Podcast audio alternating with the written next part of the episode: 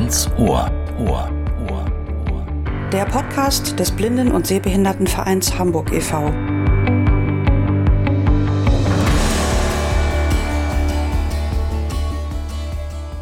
Hallo und willkommen zu einer weiteren Ausgabe von Ganz Ohr. Ich bin Robbie Sandberg und mit mir im Studio ist Susanne Arz. Hallo Susanne. Hallo Robbie. Ja, was tun, wenn man feststellt, das Sehvermögen verschlechtert sich? Und die Medizin sagt, da kann man nichts machen, das bleibt jetzt so oder das wird sich noch weiter verschlechtern. Dann bricht natürlich erstmal eine Welt zusammen und man stellt sich lauter Fragen. Kann ich meiner Arbeit weiter nachgehen? Kann ich mein Hobby weiter pflegen? Kann ich mein häusliches Leben so weiterführen? Was mache ich beim Einkaufen? Bin ich jetzt immer von anderen Menschen abhängig, wenn ich das Haus verlassen will? All solche Fragen stellt man sich und die beantwortet einem kein Arzt. Die Antworten findet man aber bei der Selbsthilfe. Ich sage ja immer, die Selbsthilfe fängt da an, wo die Medizin aufhört. Wir, der BSVH, sind die Blinden- und Sehbehinderten Selbsthilfe für Hamburg und Umgebung. Und bei uns im Vereinshaus fand vor kurzem eine Messe statt, die sich genau mit diesen Themen beschäftigt hat. Susanne, du warst mit unserer Redakteurskollegin Silvia Lenz vor Ort, hast Interviews geführt. Was war denn das genau für eine Messe? Das war am 12. Oktober und die Messe nennt sich Durchblick. Und da gibt es alles rund um das Thema Sehhilfen, Mobilitätstraining, Hilfsmittel, alles, was Menschen mit Sehverlust hilft aber eben für Menschen, die mit ihrem Sehvermögen noch arbeiten können. Also die zum Beispiel noch mit einer Lupe lesen oder mit einfachen Vergrößerungen, sagen wir mal so, zurechtkommen. Und da kommen zum Beispiel Optiker, dann war jemand da zum Thema Licht, dann war jemand zum Thema Mobilitätstraining oder eben auch zum Thema Selbsthilfe. Da hat sich ein Stammtisch vorgestellt, der mit unserem Verein nichts zu tun hat, aber eben mal da war. Franziska Diesmann hat ihre Arbeit zum Thema Resilienz und Entspannungsverfahren für Menschen mit Seheinschränkung vorgestellt. Es war also tatsächlich auch wieder eine ganze Menge los. Okay, Franziska Diesmann müssen wir nochmal sagen, ist unsere hauptamtliche Mitarbeiterin für SeniorInnen. Genau. Gut, dann lass uns mal mit dem Thema Licht einsteigen. Ich fand das sehr interessant weil man ja eigentlich immer gleich an Hilfsmittel denkt. Ne? Also wenn ich jetzt schlechter sehen kann, dann brauche ich eine Brille oder, oder vielleicht irgendwelche anderen Gerätschaften. Ähm, aber dass man allein dadurch, wie man Licht einsetzt oder welches Licht man einsetzt, eine ganze Menge an äh, Verbesserungen herausholen kann in der Wohnung und auch am Arbeitsplatz, das war mir gar nicht so bewusst. Nun bin ich natürlich auch vollblind, also für mich war Beleuchtung nie ein Thema, aber du, Susanne, hast ja einen Sehrest und für dich spielt das durchaus eine Rolle, ne? Das ist korrekt. Ich bin sehbehindert zur Welt gekommen, habe aber dann im Laufe meiner Pubertät eine deutliche Verschlechterung erlebt. Bin dann 1999 als gesetzlich blind eingestuft worden, habe also einige Facetten kennengelernt. Und in dieser Zeit war eigentlich immer das Thema, welches Licht ist jetzt das richtige Thema? Und erst hier in Hamburg, sehr spät finde ich, bin ich dann auf die Firma Ross gesundes Licht gestoßen, die mich dann auch bei mir zu Hause mit einer entsprechenden Lichtlösung versorgt hat. Und mir ist erst, als das Licht dann da war, bewusst geworden, wie wichtig es ist, für verschiedene Lebenssituationen unterschiedlich geeignetes Licht zu haben. Ich hatte die Gelegenheit, Manfred Ross auf der Messe zu interviewen. Manfred, du bist äh, Inhaber der Firma Ross Gesundes Licht. Was bietest du an? Ich biete eine lange Lebenserfahrung an, weil ich jetzt schon so alt geworden bin und seit 1987 mich spezialisiert habe auf das Thema Licht und Gesundheit. Wir planen für Schulen, für Kindergärten, für Altersheime, für private Menschen und für Bürogebäude oder Büroräume ein Licht, was sehr gut zum Sehen ist und eine ausgezeichnete Qualität hat, um Kontraste wahrzunehmen und äh, vor allen Dingen den Stoffwechsel positiv einzustellen, dass man auch im Winter nicht müde ist, sondern durch ein Tageslicht, was fast so gut ist wie die Sonne, äh, wach bleiben kann. Ja, und das mache ich vor Ort, indem ich Kunden oder Kundinnen besuche oder die Menschen zu uns in unsere Ausstellung nach Altona kommen. Genau, und äh, du hast heute hier im Blinden- und Sehbehindertenverein im Rahmen der Ausstellung ein bisschen was erzählt. Da hast du ja auch erwähnt, dass es verschiedene Formen von gesundem Licht gibt. Also nicht zu jeder Tageszeit ist jedes Licht das Richtige. Genau.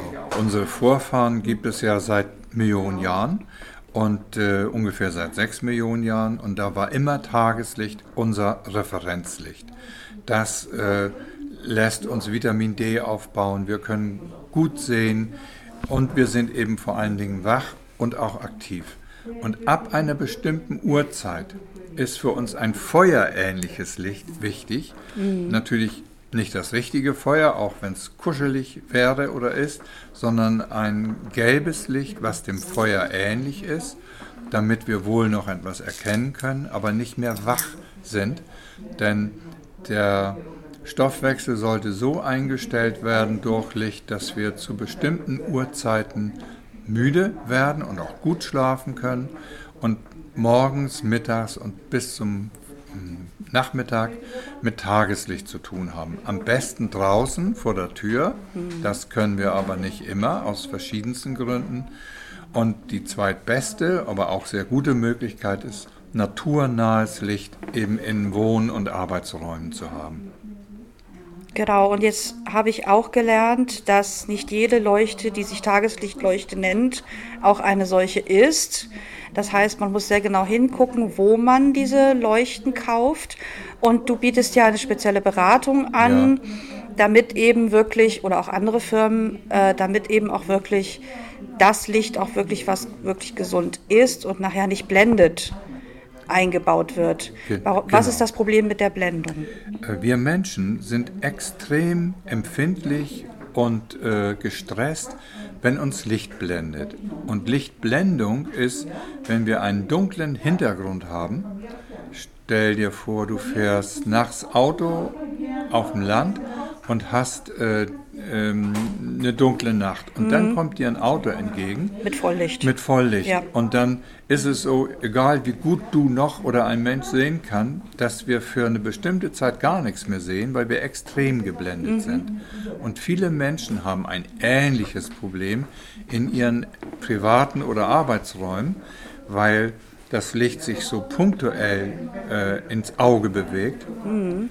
Und wir dann einen großen Sehstress haben. Mhm. Und das kann man vermeiden durch eine gute Lichtqualität grundsätzlich, aber auch eine vernünftige Verteilung im Raum, nämlich nicht punktuell, keine Strahler oder Einbauleuchten, sondern ein Licht, was den Himmel hell macht, wie tagsüber draußen und das schafft man, indem man das Licht nicht nur nach unten leuchten lässt, sondern oben viel helles, aber nicht grelles Deckenlicht bekommt.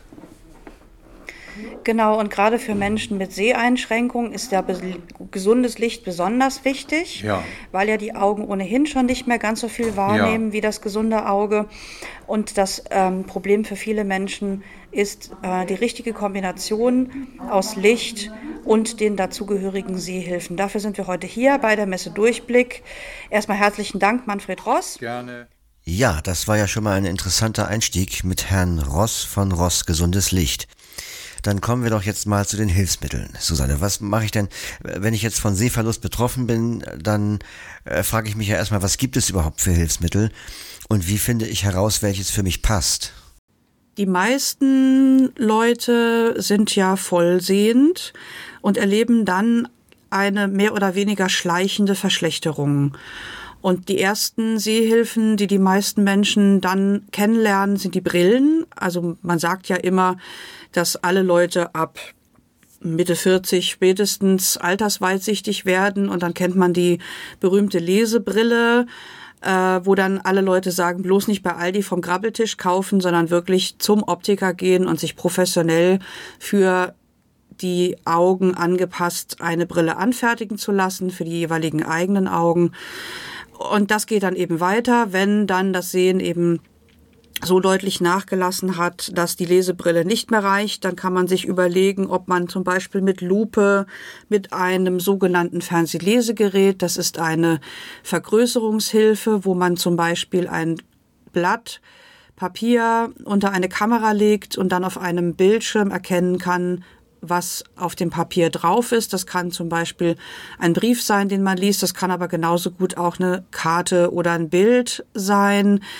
Naja, und dann gibt es eben ganz viele unterschiedliche Möglichkeiten, diese einzustellen. Es gibt Leute, die ähm, haben sehr große Schrift. Es gibt Leute, da ist die Schrift vielleicht etwas kleiner. Dafür brauchen sie eine bestimmte farbliche Einstellung. Und das kann man eben beim Optiker rausfinden. Was tatsächlich auch immer wichtiger wird, ist die Nutzung des Smartphones. Also welche Möglichkeiten gibt es äh, zum Beispiel für das Smartphone, wenn ich eine Vergrößerung benötige? Benötige, nicht mehr alles lesen kann, aber noch nicht die Sprachausgabe benutzen möchte. Ähm, genau, und ich hatte die Gelegenheit, mit einem Mitarbeiter von Optik Schröder darüber zu sprechen. Ja, schönen guten Tag. Also mein Name ist Sven Mattison. Ich arbeite bei der Firma Schröder Optik äh, in Hamburg in der Dammtorstraße. Bin seit vielen, vielen Jahren mit einem Kollege hier in Hamburg für die vergrößernden Sehhilfen zu, äh, zuständig. Das ist der Herr Westphal. Da haben wir bei Schröder Optik eine komplette Etage eingerichtet mit elektronischen, optischen Vergrößerungshilfsmitteln, die es so am Markt üblich gibt. Und äh, eine ziemlich gute Werkstatt, wo wir auch noch viele Dinge selber herstellen, die es sonst am Markt eben nicht mehr zu bekommen gibt. Mhm. Das klingt ja total interessant. Das heißt, Kundinnen und Kunden kommen zu Ihnen in den Laden und können sich speziell für ihre Situation Sehhilfen oder Lupen oder Kantenfiltergläser oder ähnliches anpassen lassen. Genau, also im Prinzip ist ja der Bedarf für viele Kunden unterschiedlich. Also mhm. der eine wünscht sich ähm, wieder seine Noten am Klavier besser lesen zu können, der andere sagt, ich muss ähm, als Bühnenbilderin arbeiten und habe mit Partituren zu tun und muss äh, was lesen können. Mhm. Ähm, da gibt es eben mobile Lösungen, es gibt äh, auch Musiker, die auch unter diesen Problemen leiden, die äh, auch einen anderen Bedarf haben als jemand, der zum Beispiel seinen Modellbau schon Jahrzehnte gemacht hat, es weiterführen möchte.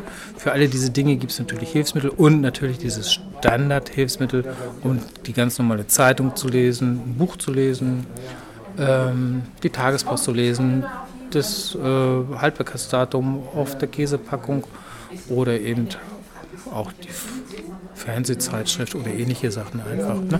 Die Sachen haben wir auch. Dann spielt immer im Sommer die Blendung eine Rolle. Da gibt es eben verschiedene Möglichkeiten.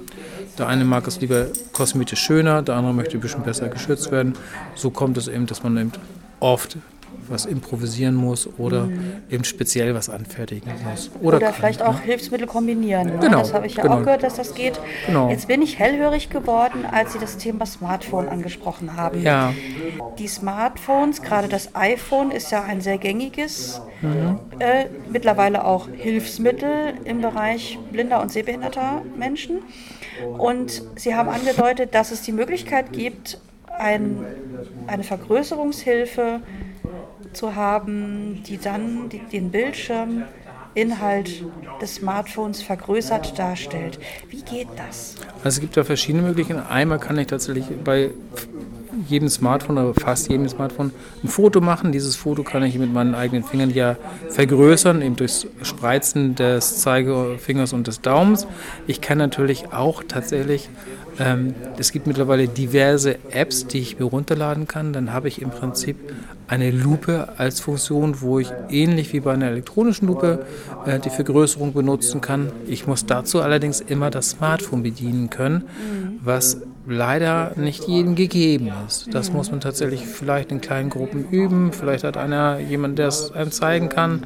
Ähm, ansonsten ist da für die, die mit dieser Technik nicht so bewandert sind, die elektronische Lupe meist noch die bessere Wahl, weil es einfacher zu bedienen ist und ich muss nicht dieses Smartphone beherrschen. Wenn man das beherrscht, wäre das eine tolle Sache. Wobei, da muss man tatsächlich äh, mal gucken, welche Kamera überhaupt diese Auflösung macht, weil die meisten Bilder werden ja bei elektronischen Hilfsmitteln, also bei Bildschirmlesern, interpoliert. Das heißt, diese Zwischenräume, wenn ich was vergrößert, wird mit Farbe ausgefüllt.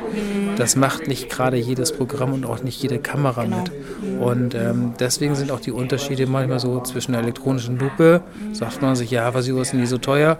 Ja, das Bild ist auch sehr häufig sehr, sehr viel besser als das von einer ganz normalen Kamera von einem Smartphone.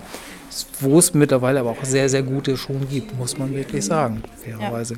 Kann ich ein Smartphone unter ein handelsübliches Bildschirmlesegerät legen, um dann den Bildschirm am Smartphone lesen zu können? Ja, das kann man äh, generell, ähm, wobei da ist die Qualität der Kamera des Bildschirmlesegeräts auch entscheidend.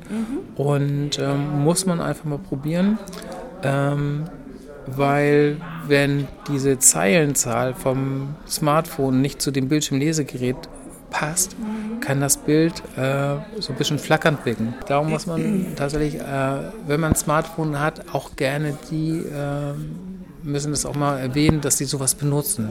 Das ist sehr hilfreich, weil es geht immer weiter in diese Richtung mit diesem Smartphone, was auch schön ist. Ne? Man hat ein gutes Hilfsmittel, keine Frage. Und Sie haben wahrscheinlich im Haus mehrere Möglichkeiten, Sehhilfen auszuprobieren, wo man dann testen kann, klappt das da mit dem Smartphone oder nicht oder auch generell mit Genau. Dingen, die man angucken möchte. Also es macht schon Sinn, auch ein Buch mitzubringen, was man lesen möchte oder so. Mhm, abs absolut. Ja. Also ähm, wenn es äh, eine bestimmte Zeitschrift ist, ein bestimmtes Buch oder Mhm. bestimmte Sachen, die man für wichtig hält, es kann die Briefmarkensammlung sein, die Münzsammlung, wie auch immer. Oder das Familienalbum. Das Familienalbum Ja, oder genau, ja. äh, alte Fotografien oder alte Briefe, alte Texte, äh, gerne solche Sachen immer mitnehmen. Dann kann man nämlich die Unterschiede zwischen den verschiedenen Geräten tatsächlich selber beurteilen. Mhm.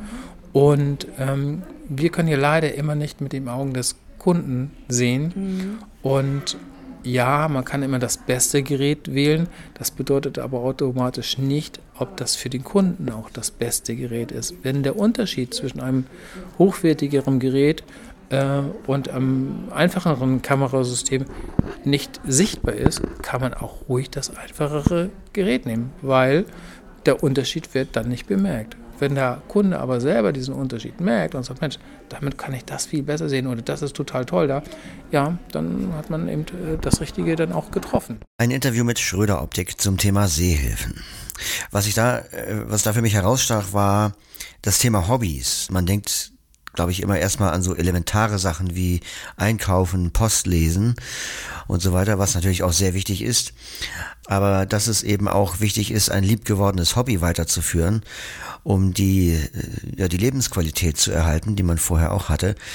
Ähm, das äh, fand ich ganz interessant an diesem Beitrag. So, dann kommen wir mal zum Thema Mobilitätstraining. Da denkt man natürlich zuerst an den Langstock und an Blinde, die lernen, wie man sich im Straßenverkehr orientiert.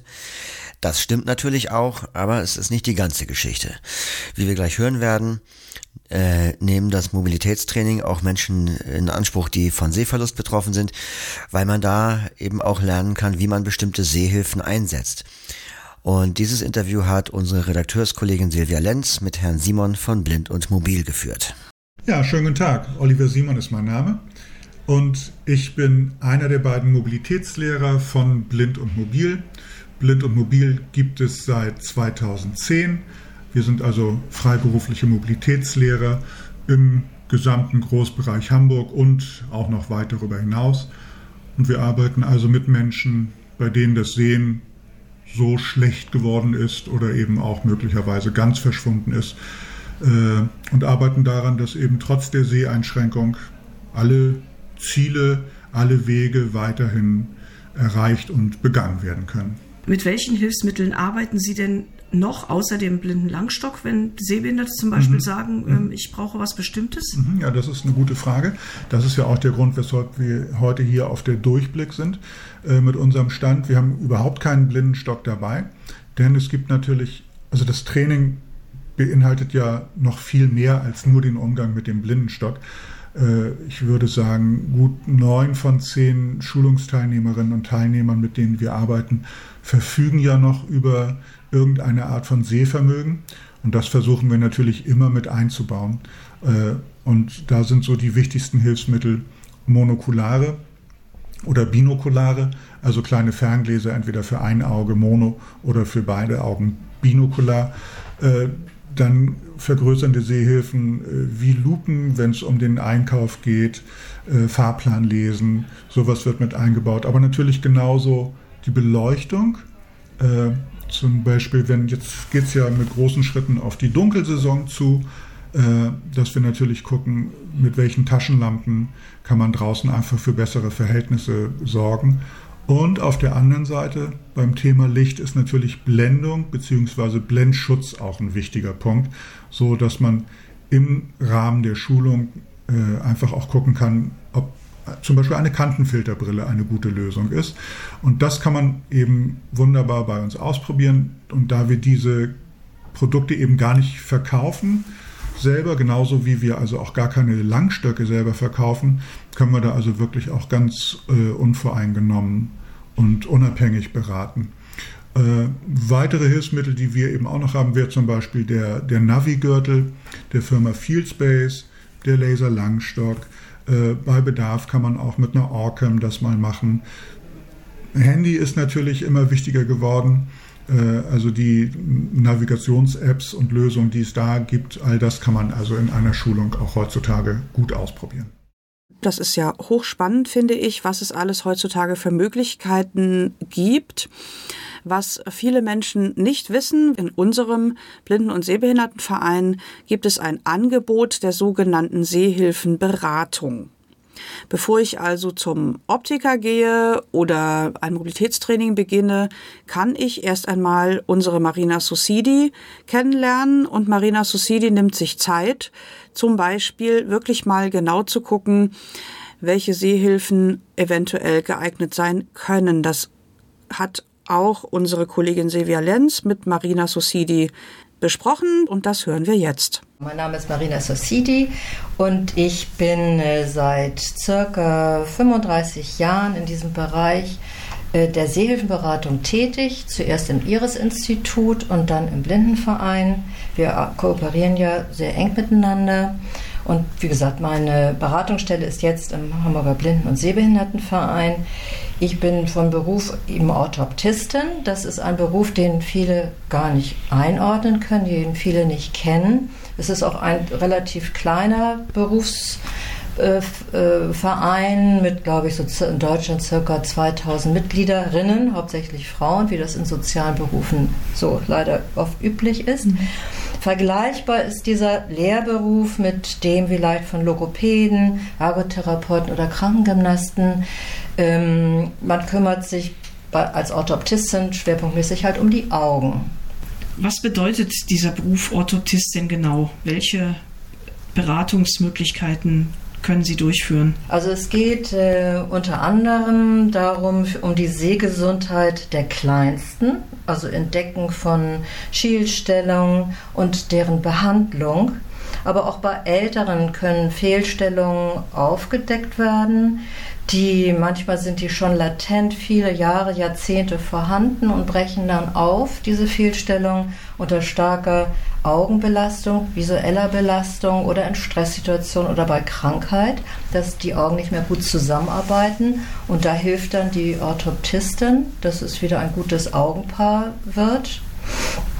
Oder es gibt auch bei Erwachsenen, sicherlich auch bei Jüngeren, Fehlstellungen bedingt durch Hirntumore. Dann geht das sehr in die Neurologie. Und das wäre auch noch ein Kompetenzbereich der Orthoptistin, in der Neurologie zu arbeiten, um da dann Menschen äh, zu helfen, solche Ausfälle, die dann da entstehen, äh, zu kompensieren. Und dann eben der große Bereich Low Vision, das ist das, was ich hier im Blindenverein mache, die Sehhilfenberatung. Und wie entscheiden Sie, welches Hilfsmittel für Menschen dann geeignet ist?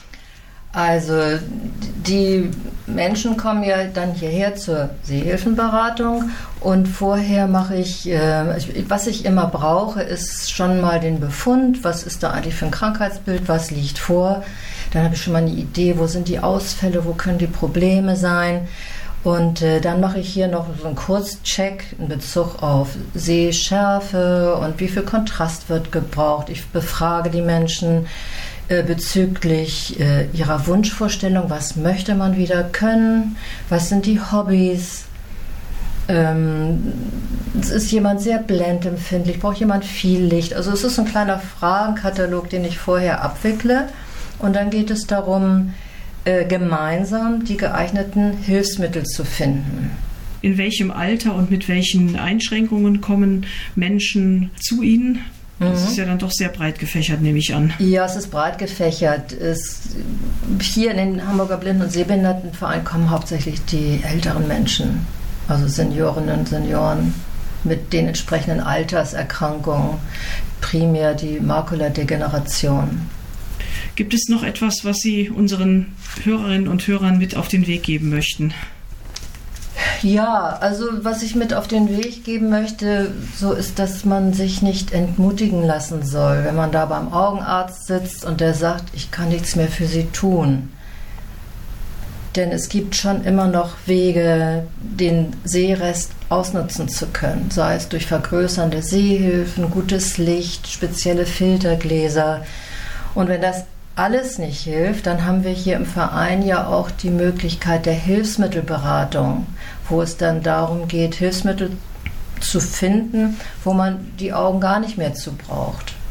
Das sind sprechende Wagen, taktile Hilfsmittel. Also es gibt immer noch einen Weg, dass das Leben weitergeht. Diese Aussage bei den Ärzten, die äh, greift manchmal zu kurz und leider wissen viele Augenärztinnen, leider nicht, was es für Hilfsmittel, Hilfsangebote gibt in Hamburg. Das ist leider bei vielen noch nicht durchgesetzt. Ja, das ist sehr traurig. Das ist sehr traurig, ja. ja. Mhm.